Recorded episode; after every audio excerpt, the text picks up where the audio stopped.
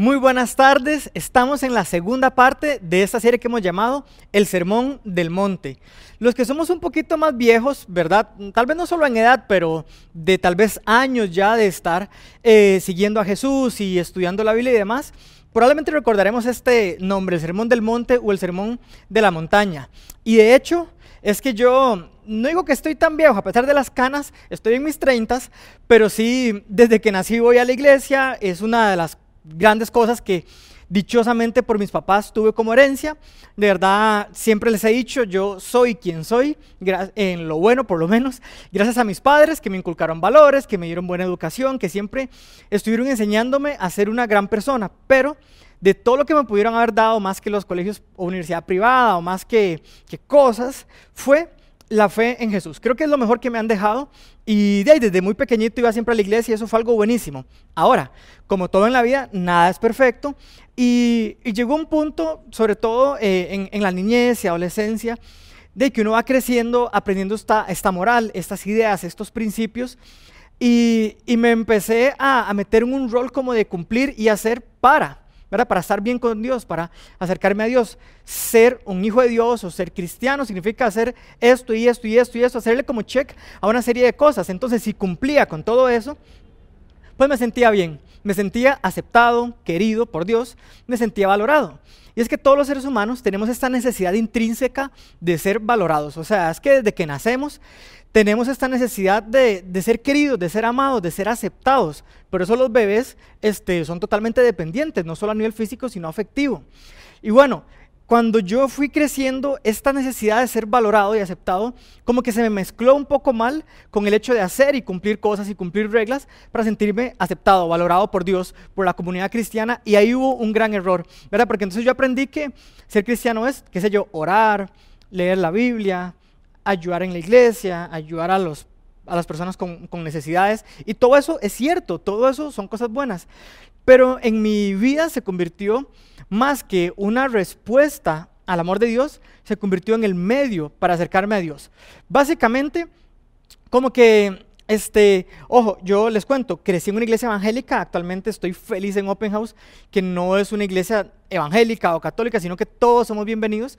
Pero cuando yo crecí en esta iglesia evangélica, teníamos esta idea, ahora veo un poco equivocada, como de que somos más espirituales que los católicos, ¿verdad? Que es que los católicos son muy religiosos y los evangélicos son más espirituales. Claro, era una idea equivocada y nosotros ahí engañados, que nos creíamos mejores, pero ahora entiendo que en realidad eso que yo, según yo, criticaba de otras personas de manera incorrecta, en realidad lo que yo estaba criticando era lo que estaba haciendo, era cumpliendo una serie de cosas, de requisitos, de dogmas para sentirme espiritual. Entonces, básicamente, diría yo que me convertí en un cristiano profesional, ¿verdad? Entre comillas, profesional. Porque aprendí todo lo que era ser cristiano, cómo hablar, cómo vestir, qué hacer, con qué personas juntarme, cómo ser en el colegio, qué cosas evitar en el colegio, con quiénes no hablar, a qué fiestas no ir. O sea, a cumplir, cumplir, cumplir una serie de requisitos. Y de nuevo, aunque es bueno tener una moral basada en las enseñanzas de Jesús, que de hecho en el Sermón del Monte se, explica gran, gran parte de esa moral, pero no es cierto que eso es lo que me hacía un hijo de Dios. Y, y por ahí fue el problema, porque honestamente, cuando yo creo que la vida cristiana se trata de hacer cosas simplemente, me voy a frustrar porque voy a fallar. Porque al igual que usted, he fallado y nunca puedo hacer todo bien. Nunca puedo hacer todo lo correcto. Y ahí viene el problema. ¿Qué pasa cuando yo creo que la relación con Dios se trata de hacer cosas y no lo logro? ¿Y qué pasa cuando no logro hacer lo correcto? Ahí entra el problema. Porque si mi relación con Dios y mi espiritualidad se basa en lo que hago, y naturalmente no voy a hacer siempre lo correcto porque soy imperfecto en mi conducta y comportamiento, viene la culpa. Me siento mal conmigo mismo, me siento menos digno de Dios, de su amor, viene la vergüenza porque me siento como un hipócrita y empiezo a tener como una vida oculta, ¿verdad? Como que la persona que soy en la iglesia y la persona que soy en lo privado. Y ahí el problema es que no estoy este, en una sensación de plenitud. Emocionalmente, emocionalmente me siento vacío. Si no es Dios el que me está llenando el alma para sentirme seguro y pleno, queda como un hueco en el alma que me lleva a la compulsión. Entonces aquello que no quiero hacer lo hago más. Es, raro, ¿verdad? Como que lo que es tabú, lo que es oculto, se vuelve más compulsivo en la conducta. Y todo eso genera una baja autoestima. La baja autoestima es el resultado de no sentirme bien conmigo mismo, con quien yo soy. Y si quien yo soy se basa en lo que hago para Dios y no en quien yo soy en Dios, es un problema. Entonces, ¿qué puede pasar? Que voy a tirar la toalla. O bien otros no tiran la toalla, pero compensan. Entonces, por un lado, hago cosas que no me siento bien, que no estoy como en paz, así que hago más cosas como a favor, como para compensar. Ayudo más en la iglesia o hago más cosas buenas. Pero al final es como un ciclo, un ciclo donde a veces me siento mal conmigo mismo, a veces me siento bien, porque depende de si me porté bien o mal, si hice lo correcto o no. Y, y tengo esta idea de que Dios, no sé, está decepcionado de mí porque he tratado durante un tiempo de dejar esta práctica, dejar de excederme tomando o haciendo algo y vuelvo a caer, Dios debe estar decepcionado de mí. O tal vez ya he dejado de creer en que sea posible seguir a Dios y sus principios porque he tratado de ser fiel a mi pareja, pero me encuentro de nuevo en chats o en conversaciones que no debería y siento que, que no vale la pena. O como les decía, al final simplemente me rindo, me rindo. Yo ya como mamá tiro la toalla, he tratado de hacer lo mejor, he tratado de ser un ejemplo para mis hijos, de ser una guía espiritual y no puedo. No puedo hacer lo correcto porque a veces me enojo, me salgo de mis casillas y ya mis hijos eh, no me ven como esa persona perfecta. Entonces no hago lo correcto y estoy mal con Dios. Qué difícil es hacer lo correcto. Qué difícil que es. Y mientras que hacer sea nuestra forma de relacionarnos con Dios, siempre vamos a estar quebrados y siempre nos vamos a estar alejando. Pero quiero contarles acerca de una mujer que, que no hacía lo correcto necesariamente. Una mujer que no necesariamente era digna de tener una cercanía, ni siquiera una conversación con Dios. ¿Por qué? Bueno, primero era mujer eh, hace dos mil años, ¿verdad? En el contexto histórico en el que estaban, no era común que un hombre tuviera relación o conversaciones con una mujer que no fuera su pareja. Además, esta mujer era una samaritana y entre judíos y samaritanos había una gran riña, literalmente, aunque es mal la xenofobia, los judíos veían a los samaritanos como que del hombro para abajo, los veían como si fueran menos.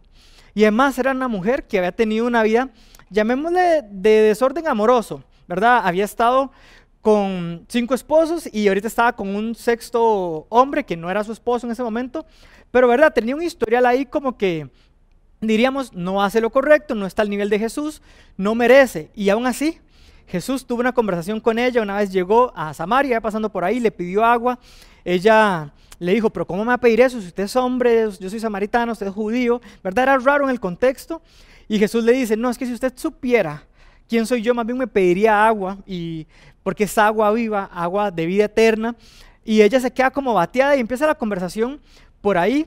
Y ella le dice, bueno, por lo visto usted es como un profeta, usted sabe mucho, ¿verdad? Porque Jesús, sin que ella se lo dijera, le dijo que ella había estado con cinco hombres y el sexto era su esposo. Y ella le dice, bueno, cuénteme una cosa. Los judíos dicen que hay que orar en este monte, los samaritanos dicen que hay que orar en este otro monte. ¿En cuál es? Y Jesús le dice, no, no, no, vea amiga, usted está mal. No se trata de lo externo, no se trata de dónde lo hago o cómo lo hago. Se trata de lo que pasa adentro. Y le dio a esta mujer ¿verdad? Que como usted y como yo probablemente no era digna porque no era santa y perfecta, no era digna de Jesús, pero por el amor que Él nos tiene, le dijo una de las cosas más grandes que hasta la fecha conocemos acerca de la adoración, de la entrega a Dios, y eso está en Juan 4, 23 y 24. Y dice así, se acerca la hora y ha llegado ya en que los verdaderos adoradores rendirán culto al Padre en espíritu y en verdad, porque así quiere el Padre que, que sean los que le adoren. Dios es espíritu y quienes lo adoran deben hacerlo en espíritu y en verdad. Vieran que yo llegué a Open House hace unos años, en realidad tocando guitarra, porque soy músico y siempre el tema de la música me ha encantado. Y la música es un medio muy bonito para acercarnos a Dios, para expresar gratitud, amor y adoración a Dios.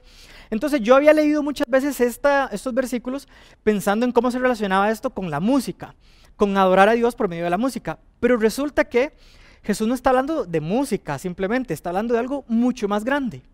Jesús está diciendo la forma de conectarse, porque adorar es entregar, adorar es dar, adorar es tener una devoción hacia alguien, en este caso a Dios.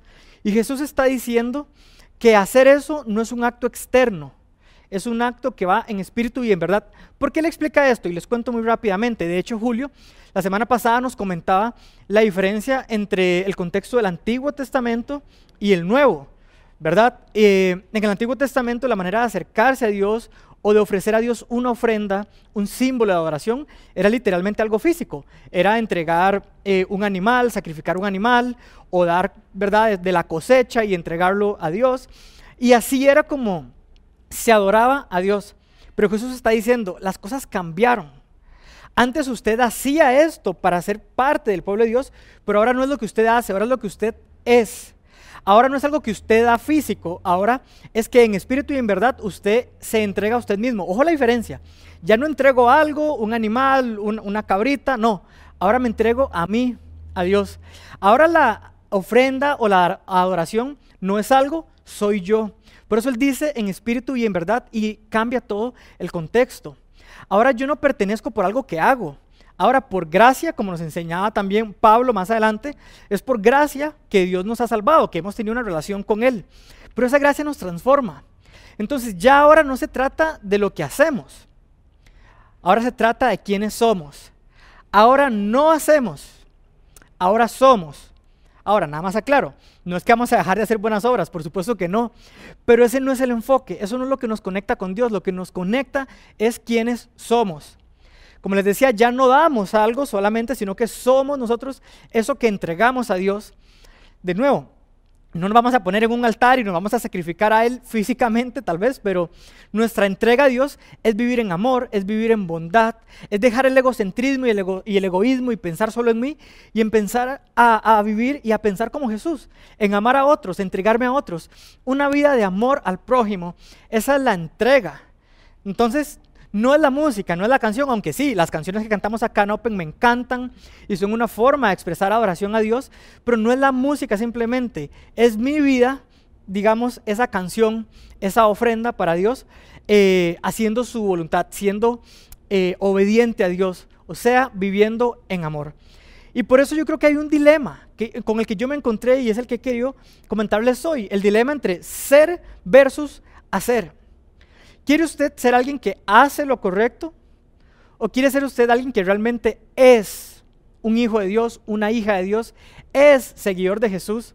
Es lindísimo lo que, lo que la Biblia nos enseña, ¿verdad? Lo que en los evangelios, que son las biografías de Jesús, se nos enseña lo que Jesús dijo. Y en el sermón del monte, en ese sermón donde él estuvo enseñando gran parte de la moral, de los principios cristianos, de cómo es seguir a Dios, él dijo en un momento, Jesús, sus propias palabras dijo, que nosotros somos la sal de la tierra. ¿Verdad? ¿Se acuerdan aquel dicho? Una, una papa sin sal que no tiene, ¿verdad? No tiene nada de gracia, que es muy fea. Todo con sal sabe más rico. Nosotros somos la sal de la tierra, somos la luz del mundo. Haciendo una analogía de que nosotros, los seguidores de Jesús, somos esto. Somos ese condimento apto para hacer un mejor mundo. Somos esa luz que guía a las personas hacia Jesús. Es lo que somos, no es solo lo que hacemos. No solo hacemos buenas obras, somos las manos de Dios en el mundo. Somos eso, somos. Quiero eh, nada más decirle, eh, recordarle o en todo caso decirle si no lo sabía, quién es usted. Usted es un hijo, usted es una hija de Dios por gracia, porque Dios le ama tanto, tanto, que entregó a Jesús como sacrificio para reconciliarnos con Él. Hace poco estuvimos en Semana Santa recordando esto. Somos hijos de Dios. Usted es sal de la tierra.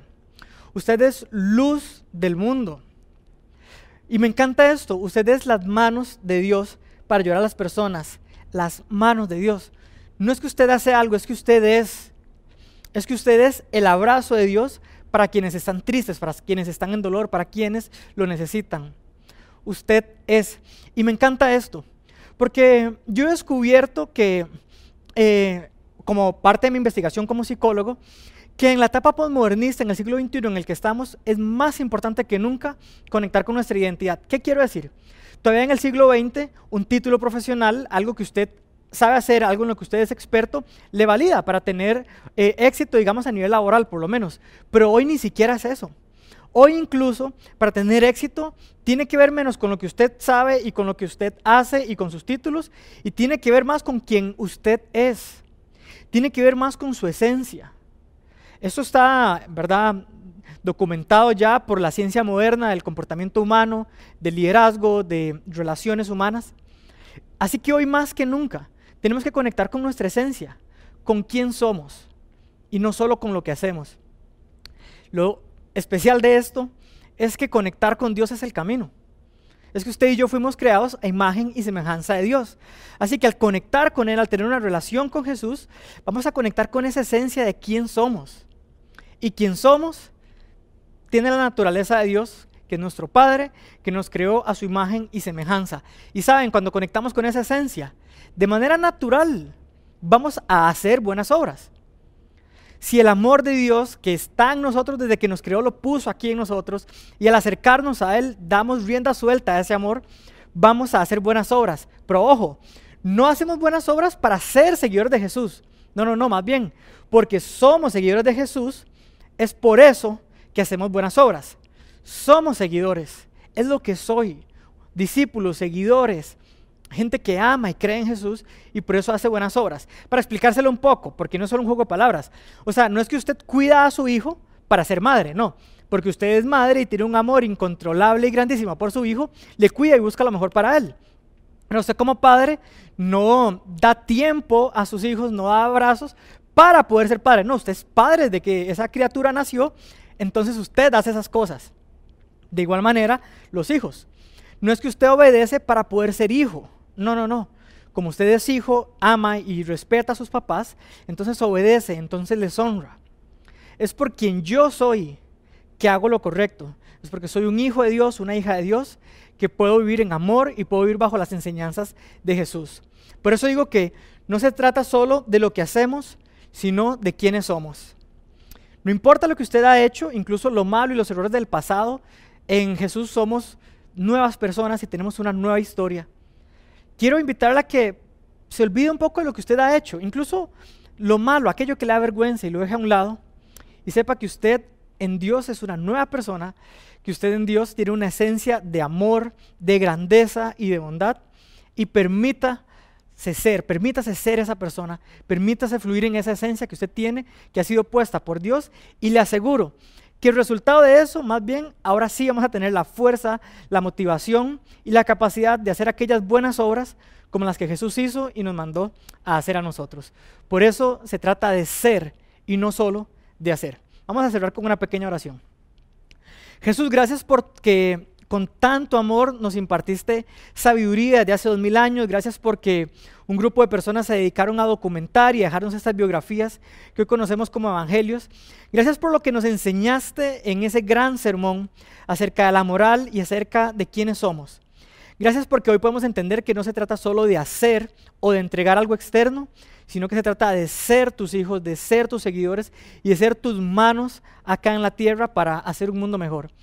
Ayúdanos a conectar con esa esencia que has puesto en nosotros y hacer nuestra mejor versión para que conectados a ti podamos en efecto hacer las buenas obras que nos distinguen como tus seguidores. Te lo pedimos en el nombre del Padre, del Hijo y del Espíritu Santo.